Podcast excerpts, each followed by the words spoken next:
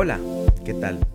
Les saludamos Karim y Andrés Morera y queremos compartir contigo un mensaje para que tu día sea exitoso.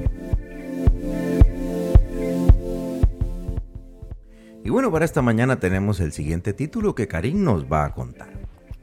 Deja que Dios escriba tu historia. Deja que Dios escriba tu historia.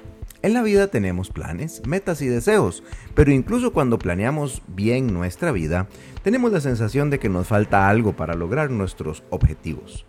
Con el tiempo nos damos cuenta de que hay factores a nuestro alrededor que interfieren con nosotros, es decir, no tenemos el control total sobre nuestros planes.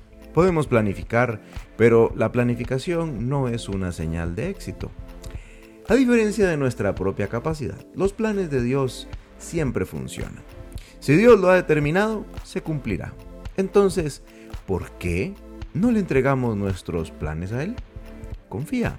Involucra a Dios en tus planes. Él quiere participar en tus sueños y llevarte a la victoria.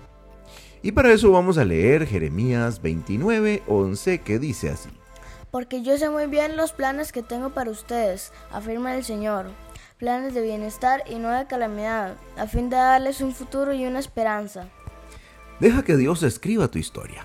Pídele que dirija tu vida por un camino de salvación y bendición.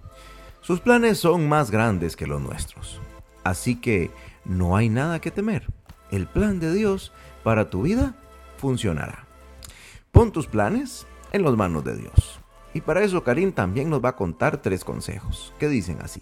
Comparte tus sueños y deseos con Dios en oración. Invítalo a ser parte de tus planes. Alinea tus planes con la palabra de Dios. Da prioridad a la, voluntad, a la voluntad del Padre. Deja tus metas en las manos del Señor y sigue trabajando. Dios obra cuando menos lo esperes. Señor, quiero entregarte a ti mis planes. Guíame de acuerdo a tu palabra. Sé que tus planes son mayores que los míos. Por eso te entrego, Señor, los míos en tus manos, Señor, y mis anhelos. Quiero que tu voluntad sea mi prioridad, pues sé que tú tienes lo mejor para mí. En tu santo nombre, Señor. Amén. Bueno, Karin, qué hermoso mensaje ya para este día jueves, que se llama... Deja que Dios escriba tu historia. Deja que Dios escriba tu historia, como lo dijimos en el principio. Así que bueno, te invitamos a compartirlo y como siempre le damos gracias a su Biblia y nos escuchamos en el futuro. Adiós. Chao, chao.